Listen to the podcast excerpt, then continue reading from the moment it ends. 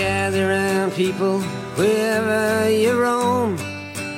And admit that the waters around you have grown. And accept it that soon you'll be drenched to the bone.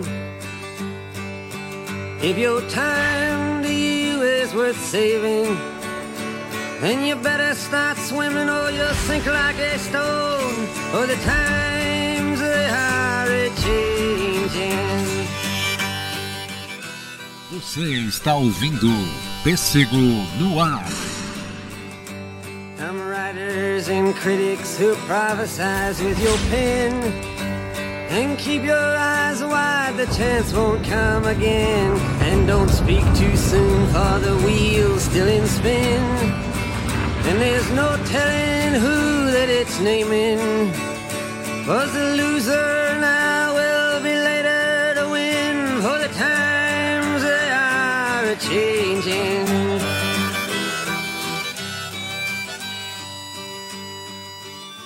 E aí, atômicos e atômicas, mais um pêssego no ar. Esse vai ser um pouco diferente, porque esse nós vamos analisar uma obra como um todo. Mas primeiramente, se você está ouvindo esse podcast pelo YouTube, não deixa de nos seguir, acompanhar o nosso podcast do Pêssego Atômico, tá no iTunes, tá em qualquer aplicativo de podcast do Android e está no nosso site que todos os links vão estar aqui embaixo. Então não deixa de nos acompanhar. Agora sim, vamos começar o nosso assunto. Hoje não é só eu, estou aqui com o Leonardo Oliveira. E aí? E nós vamos falar sobre o Watchmen. É, tem bastante coisa, mas a gente vai fazer uma breve análise, principalmente porque agora a HBO confirmou que vai fazer uma série, e isso é muito animador, mas a gente vai falar da série um pouco mais pra frente. É uma responsa falar disso, hein, Léo? Uh, imagina. Cara, o Watchmen- Watchmen é uma coisa louca. É, cara, principalmente agora nessa época onde o. Até a gente tava conversando antes do programa, o diretor Zack Snyder, né, diretor da adaptação de 2009 do Watchmen, tá- vai ser tão alvo de críticas pelos filmes da DC que ele, vem, que ele vem fazendo e vai fazer. É interessante a gente apontar uma obra que, sem poder negar, é excelente. É excelente. Não, é. O Zack Snyder, tudo que ele faz divide opiniões, né? É isso que é o Divide doido. é- bastante, é, tudo é. é 880, ou gostam ou odeiam. Eu conheço É muita gente que odiou o Watchmen e, e, eu não vi gente falar assim, ah, eu gostei de Watchmen. Não, é, porra, que filme bom. E não, que filme lixo, sabe? Então é, isso é muito doido. Mas vamos fazer uma breve apresentação sobre o que é o Watchmen, para caso poucos conheçam, só tenham visto o filme. É o seguinte, ela foi uma obra é, publicada em 86 e 87, em setembro de 86 a outubro de 87, com 12 edições. E ela foi escrita pelo Alan Moore, o grande Alan Moore, né? O mago dos quadrinhos, como É, dizem. Mago. Desenhado pelo David Gibbons e é, colorido pelo John Higgins. Então pegaram três grandes artistas e juntaram numa obra hum, maravilhosa, assim. É, juntando as grandes, as grandes lendas aí dos quadrinhos, não tem como não sair um negócio masterpiece aí que ficou Nossa, lembrado aí durante E- muitos anos. em, em questão de roteiro, ilustração e afins, é maravilhoso pelas referências e principalmente porque ela tem um contexto histórico. A história tem um contexto histórico muito grande, cara. Sim, ela se passa é, basicamente Fria. numa é a Guerra Fria, uma realidade assim que é bem é bem familiar, né? É, Estados Unidos, União Soviética, é, ameaça de uma guerra nuclear. O filme gira em torno, o, a história gira em torno disso, o filme também. É, é, por isso a gente se identifica bastante. E o filme constantemente faz crítica, o filme e a, e a série faz, fazem críticas constantes a isso. É, as referências, é, piadas até que a gente encontra no, nos detalhes assim da obra, por isso é tão interessante. Sim, exatamente. Então, é, ela tem uma bagagem muito, uma carga muito complexa. Não é à toa que o, o quadrinho é um calhamaço. É verdade. Então, no momento que falaram que iam adaptar isso pro, pro, pro cinema, lá em 2008, o pessoal ficou tipo, como é que vão adaptar o Watchmen, cara? É. Que- E muitos perguntaram o que, que é o Watchmen, né? E era um É, tempo. muita, muita gente não conhecia e ainda não conhece. Pois Inclusive a é, gente vai falar, a gente vai falar ainda da bilheteria do filme. é foi, foi uma. Cara, é por, é, são atitudes que eu admiro na Warner quando ela arrisca assim, Exatamente. sabe? Tipo, ah, 2008 ali, Marvel lançando Homem de Ferro, Hulk, e daí os caras chegam, tá, dane-se. A gente lançou Cavaleiro das... Vamos lançar Cavaleiro das Trevas e Watchman, sabe? É. Tipo, totalmente fora, assim.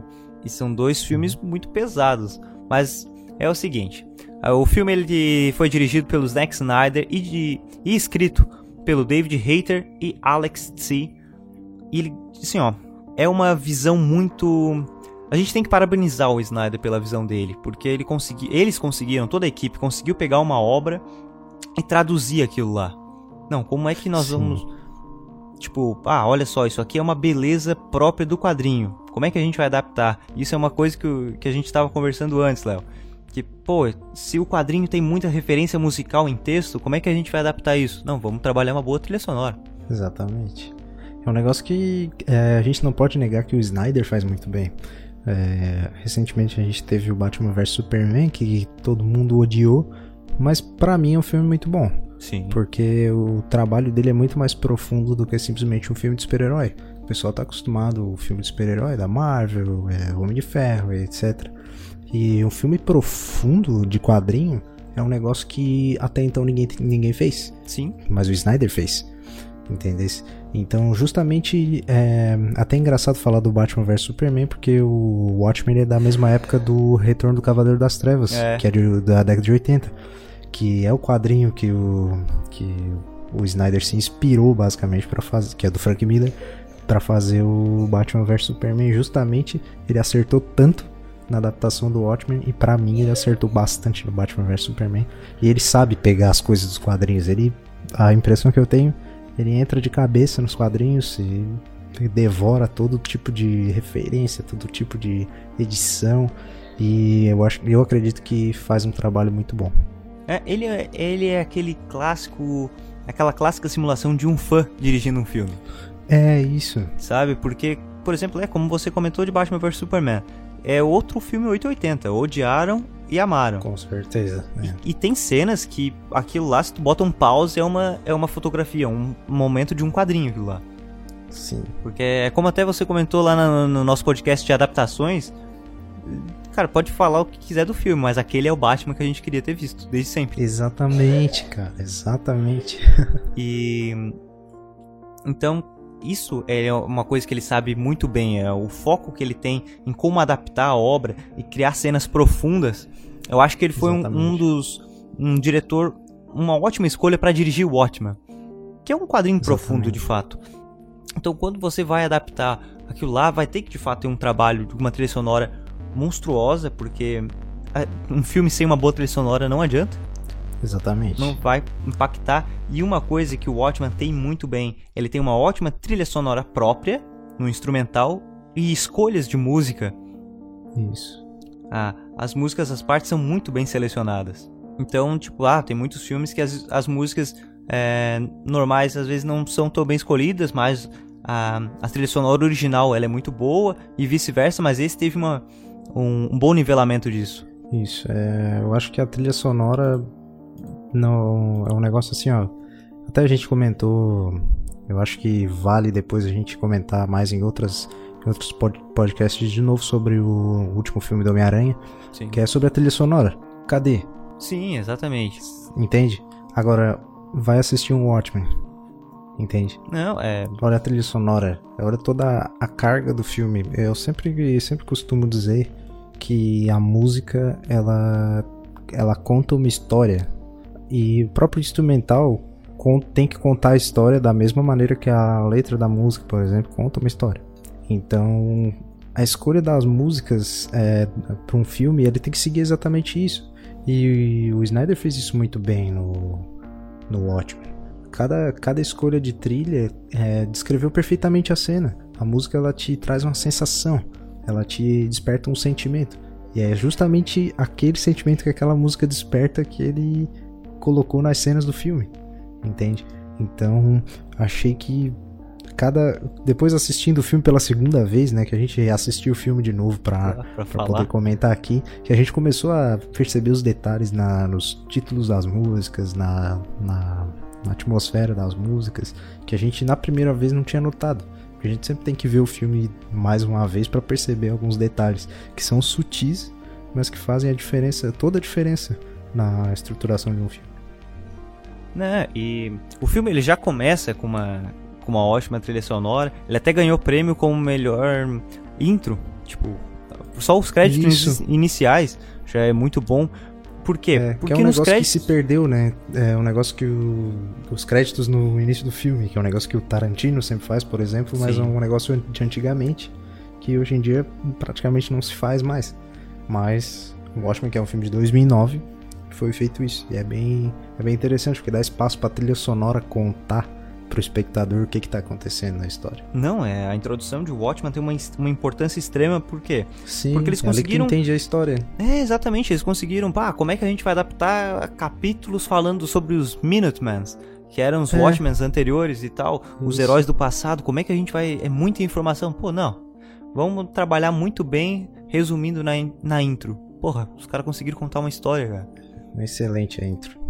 né? Então, tudo isso é muito importante. E daí, como nós estávamos falando, essa dificuldade de adaptação, porque você vai ter que adaptar é, o personagem no sentido psicológico, você vai ter que adaptar personagens no sentido físico. Ah, não, peraí, essa roupa aqui não vai ficar tão boa. Vamos, vamos adaptar é, o costume, né, no caso ali, que também ganhou prêmio por causa disso. Então, e todos, todos os personagens tiveram uma adaptação muito boa. Ah, e ontem eu reassistindo eu percebi que na caverna no, do Coruja tem tem duas roupas, a que ele usa no filme e tem uma outra do lado que ela é igual a do quadrinho, que é a capa É. fechada, sabe? Ex- exatamente. E eu, cara, mas nossa, olha aí só, os caras tiveram que adaptar realmente, mas respeitando ali. O que, que é a qualidade da leitura da obra original, né? cara? Exatamente. Inclusive, no nosso podcast sobre adaptações, que inclusive está disponível para o pessoal ouvir, a gente comentou todos esses detalhes. E sobre o que, que, é, o que, que é importante para se ter uma boa adaptação e quem acertou ao longo da história, quem errou. Né? Então, pra, é, se você está escutando a gente agora e não escutou ainda os nossos outros podcasts, está tudo disponível aí no iTunes e em todas as plataformas. Exatamente, vale muito a pena, principalmente esse de adaptações que combina muito com o que nós estamos conversando Isso. aqui.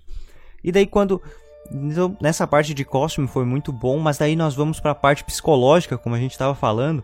E é, e é outra, uma coisa muito complicada você fazer em duas horas e meia, três horas você vai ver o filme sem cortes, mas em duas horas e meia colocar a trama-chave e as subtramas, porque tem, tem uma, uma subtrama do Dr. Manhattan que é muito pesada, é muita informação Bem pesada. É. do Rorschach. Pô, como é que você vai contar um pouco da história de todo mundo na, é, em duas horas e meia?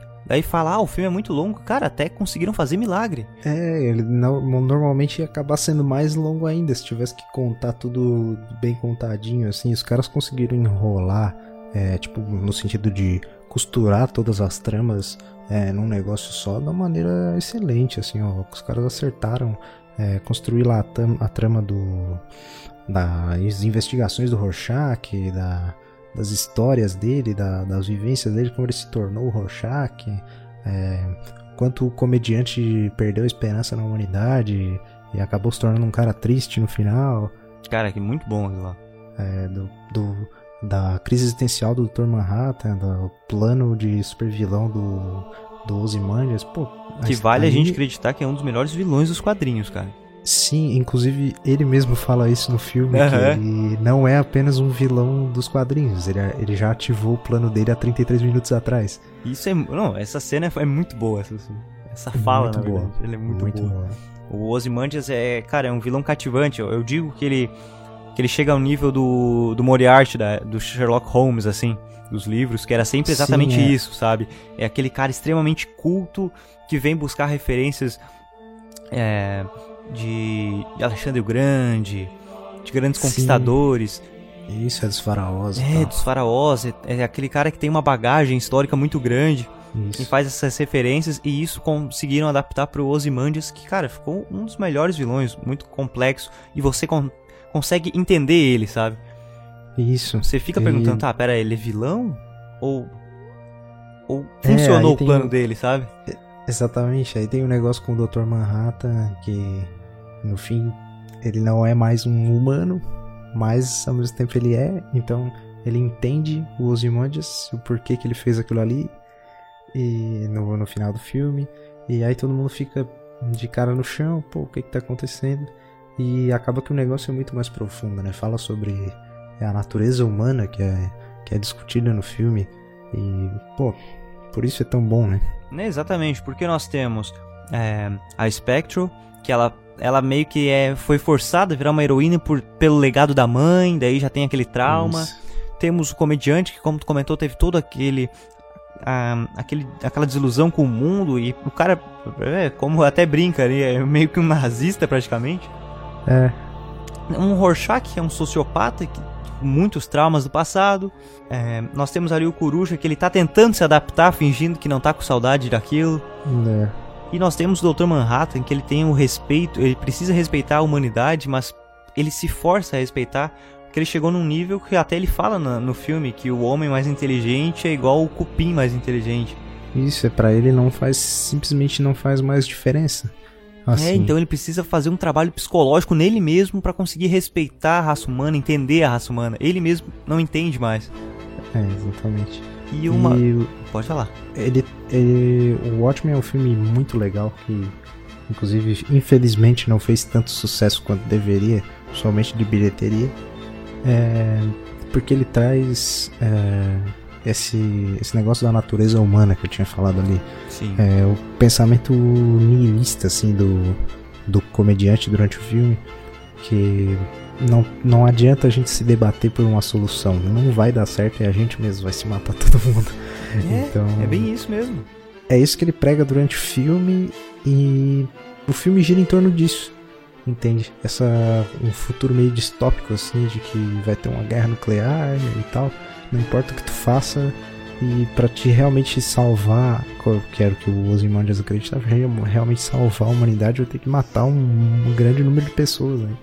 Mata- É, matar milhões pra salvar bilhões. Isso é, o filme gira em torno disso, né? Na, da gente parar pra pensar, pô, é, será que realmente não tem solução? Será que a, a nossa realidade, a gente que tá aqui vendo o filme, é tão diferente disso?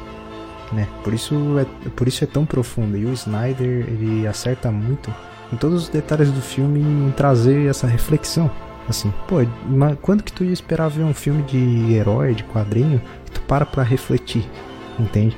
Então, É isso que falta hoje em dia. Exatamente, por isso que eu gosto tanto das obras dele.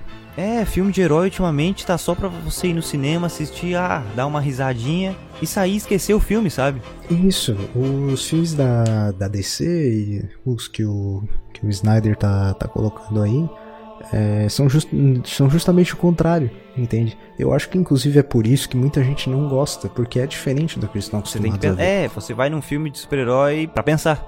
Isso é muito diferente. Sim, é muito diferente, só que eu gosto muito disso, porque a partir do momento que tu começa a tratar dessa maneira, o filme acaba ganhando um tom mais sombrio.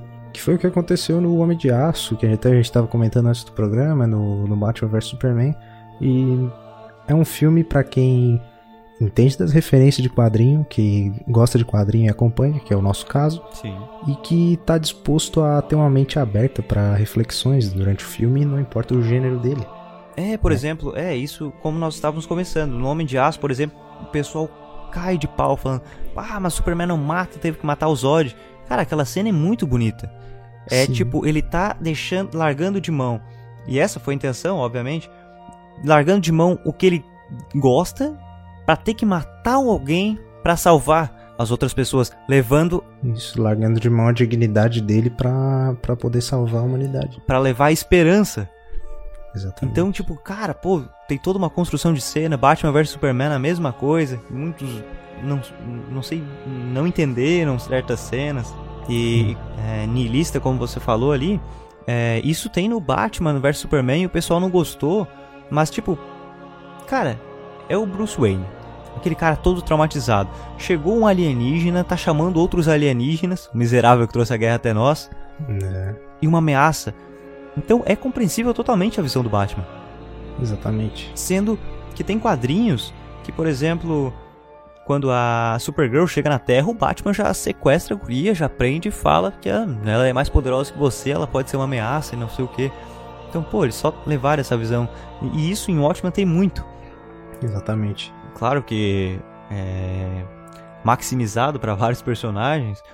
É, sim, ali no, no caso, as pessoas são levadas a acreditar que o Dr. Manhattan, que é praticamente um deus, é, causou tanto mal à humanidade e a gente vê ele ali que não fez nada, né?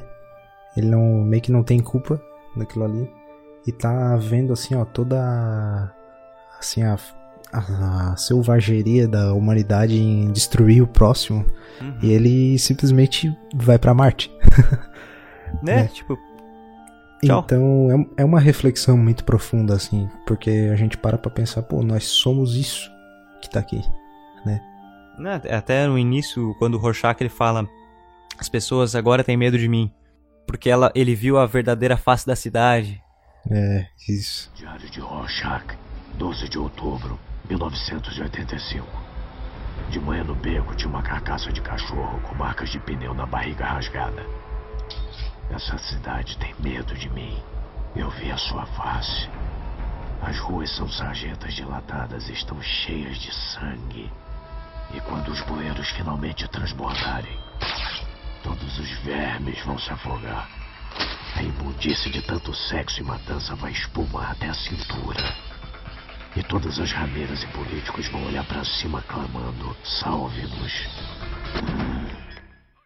Mas o que eu achei interessante ali do comediante, como a gente estava falando, retornando a ele, tem tantos, tantas coisas dos personagens para explicar como é que tu vai compactar isso. E, e daí eu achei muito legal que o, tudo que é contado sobre o comediante é sempre em diálogos. E é, tipo, isso. o flashback ele é levado em, em algum diálogo. Ah, então, tipo, as informações, tudo elas vão fluindo e você vai entendendo tudo sobre o personagem. Ah, ali no, no primeiro diálogo do, dos corujas falam sobre ele. Tá, você já, já consegue absorver muita informação. Daí depois, num diálogo de outros personagens sobre o comediante, você já absorve outra informação e liga. Então você tem que ficar atento em tudo. É. E é por isso que às vezes as pessoas cansam. Tipo, ah, não entendi isso aí. Porque... É bastante informação que tu tem que ir pegando durante o filme, né? os flashbacks e as histórias dos personagens, eles vão sendo contados ao, aos poucos. Assim, toda toda a história deles e por que, que aconteceu aquelas coisas vão sendo contadas aos poucos. E aí é muita coisa para tu meio que lembrar, assim, no, no, final do filme, depois de, de duas horas e meia ali. É, ele não Mas... é aquele filme que tu vai chegar, ah, hoje eu vou ver o Watchman. É. Não, é isso. é tipo, hoje eu vou ter que parar pra ver o Watchmen. É tipo uma coisa de é. estudo, sabe? Exatamente. Hoje eu vou parar pra ver o Watchmen, analisar e afins.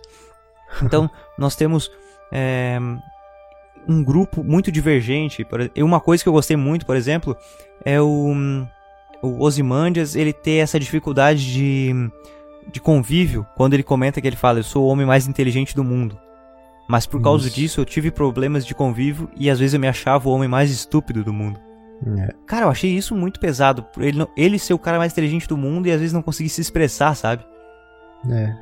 Então, cara, eu achei muito profunda essa, é, na verdade, muita coisa é profunda nesse, nesse filme. É, se a gente for, se a gente for elencar todos os detalhes do filme, a gente vai ficar aqui um podcast eu não, e tu de duas horas, horas, e meia. É, a gente vai faz, ficar o, o mais um do ótimo. que o é, mais do que o tempo que dura o Watchmen, a gente vai ficar aqui comentando sobre.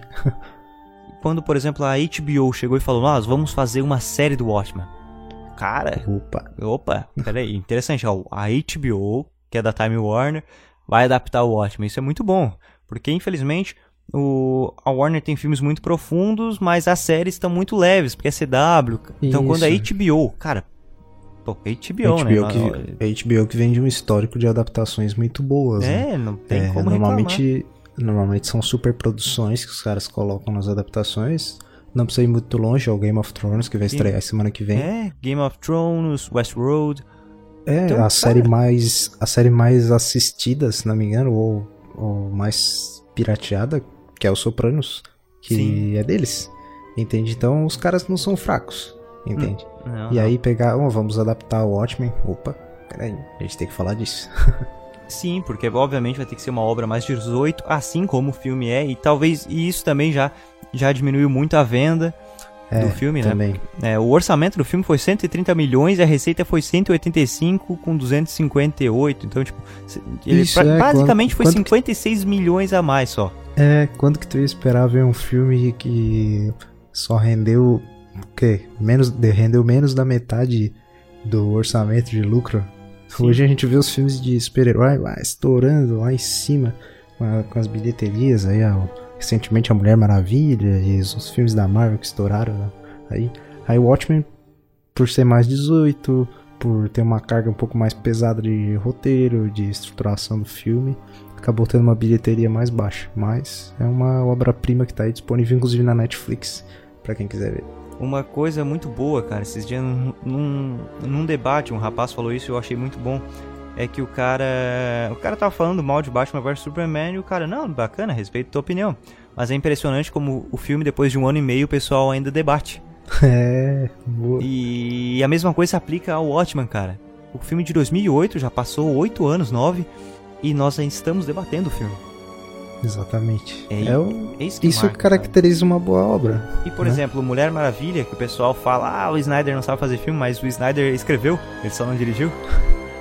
É isso que é engraçado. E daí o pessoal amou o filme. É, eles Ah. não gostam é do Snyder. É, tem alguma coisa. Não gostam Só de ver o nome dele lá, nome dele. Mulher Maravilha já foi um filme muito mais simples. Eu gostei bastante, mas ele foi muito mais simples. Foi um filme de super-herói. Não teve reflex... não teve aquela reflexão, sabe? É, com certeza. Então, tipo. Eu espero que a, que a Warner não fique fazendo isso, sabe? Tipo, ah, não, o pessoal quer. Não quer refletir muito, vamos fazer um filme mais, mais popular. Que É, continue arriscando. Isso, como tem a HBO na jogada, a gente a gente pode esperar um negócio um pouquinho além assim do que a gente Claro. costuma ver nas adaptações da DC. Hoje a gente vê aí as séries da que são exibidas pela CW, séries mais leves, aquele negócio, não tem uma carga muito e já o Watchmen é impossível tu fazer um negócio desse, então eles são obrigados a, a colocar um pouquinho acima. Acho que a HBO pode fazer um trabalho muito legal. É, exatamente. Como vem fazendo com as outras adaptações. O cara acaba botando uma hype por confiar na marca, cara. Porque a HBO ela sabe Isso. adaptar, a gente sabe muito bem disso. Tem produções maravilhosas. E eu acho que em série isso vai ficar muito bom. Porque se tu seguir a qualidade, respeitando, claro, a obra, como, como o Snyder fez, trazendo uma visão original, não adianta querer fazer a mesma coisa que o filme. Tem que trazer alguma coisa original. É, isso, né? Seguindo esse, esse tom sério, não deixando muito florido, e é isso que a gente não pode fazer. Tem que respeitar, não ter, fazer. Eu acho que eles vai, é, a série é uma coisa que é o prato de mão cheio. Por quê? Porque nós temos nós vamos ter o tempo para explicar mais dos personagens. Isso tem um espaço muito maior, né? No filme, eu acho que é o que caracteriza o Watchmen ser um filme tão legal é porque ele, num curto espaço de tempo, o pessoal fala que é longo, mas se tu for ver, é relativamente curto, é, conseguiram ali, claro que não teve muito tempo para explicar algumas coisas, mas naquele espaço eles conseguiram costurar muito bem tudo. Entende? Numa série tu tens um tempo muito maior para fazer isso. Não, assim, ó, Então- eu digo que o Watchmen, cara, facilmente você faz três temporadas. Faz, faz. Eu acredito que sim. Tem muita informação, cara. Então a HBO peneirando bem, eu não, não vi mais informações de quem tá quem tá comandando isso e afins. É, eu também não. É, mas eu realmente espero que o Snyder tenha servido de inspiração nesse sentido de arriscar. De chegar com uma visão, pô, não, essa é a minha visão da obra, vamos, vamos dar ali nisso. Eu realmente espero que chegue uma visão nova, sabe? Que nos surpreenda.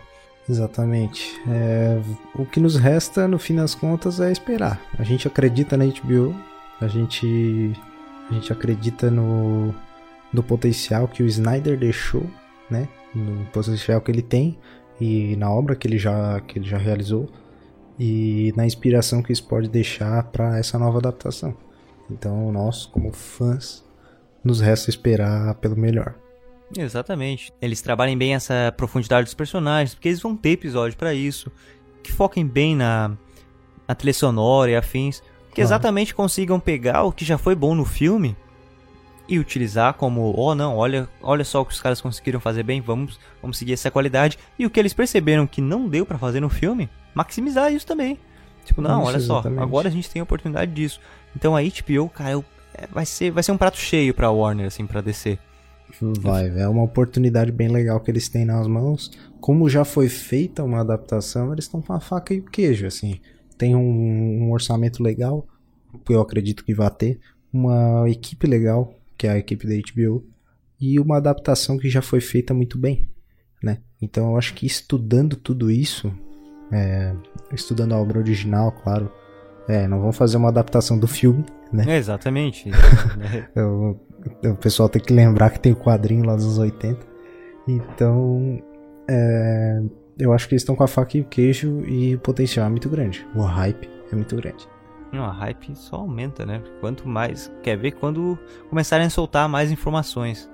É, a gente vai ficar só aqui esperando e divulgando aqui no pêssego. Com certeza. Mas eu acho que, que pro Pêssego no Ar, um quadro mais curto, assim, a gente até falou bastante coisa. A gente acaba, Falamos. sempre passa, não adianta. Sempre passa. A gente tenta contar, ó, vamos fazer de tantos minutos. É, a pra- gente, a gente faz ficar pauta certinho. assim pra não se prolongar. Não, vamos fazer um É. podcast rapidinho. Não existe rapidinho. Mas claro, se vocês, se o pessoal quiser que a gente analise muito mais o Watchman ou outra obra, daí sim, deixe nos comentários aí. Exatamente. Que daí nós realmente paramos e fazemos uma análise. Uma filosofia É, de tem- Watchman. É, tem muito filme pra. Muito filme pra analisar. Muito filme tipo Watchmen, que dá pra gente fazer um negócio completo. Dá pra gente comentar aqui no Pêssego no Ar. Dá pra gente. Pô, é só vocês deixarem os comentários aí, mandar mensagem pra gente na página, no, no Twitter, sei lá, onde quiserem mandar mensagem. A gente vai ler, a gente vai estudar a possibilidade e vai estar trazendo esse material pra vocês. Exatamente. Então, quem gostou e, e gosta de Watchman ou tem alguma, algum detalhe que não gostou e afins, comente o que você acha de Watchman. Comente aí o que você gostou, o que você gostou da adaptação, se não gostou da adaptação, por quê, o que você gosta dos quadrinhos. Comente um pouco sobre o Watchman e, claro, peça mais pautas. Que isso tudo a gente faz pra vocês aí, pra divulgar, pra todo mundo compartilhar a cultura. Exatamente. A gente volta aí num próximo podcast, então. Valeu, Léo. Valeu! Um forte abraço, um beijo e até mais pra quem nos ouviu. Este foi Pêssego no Ar.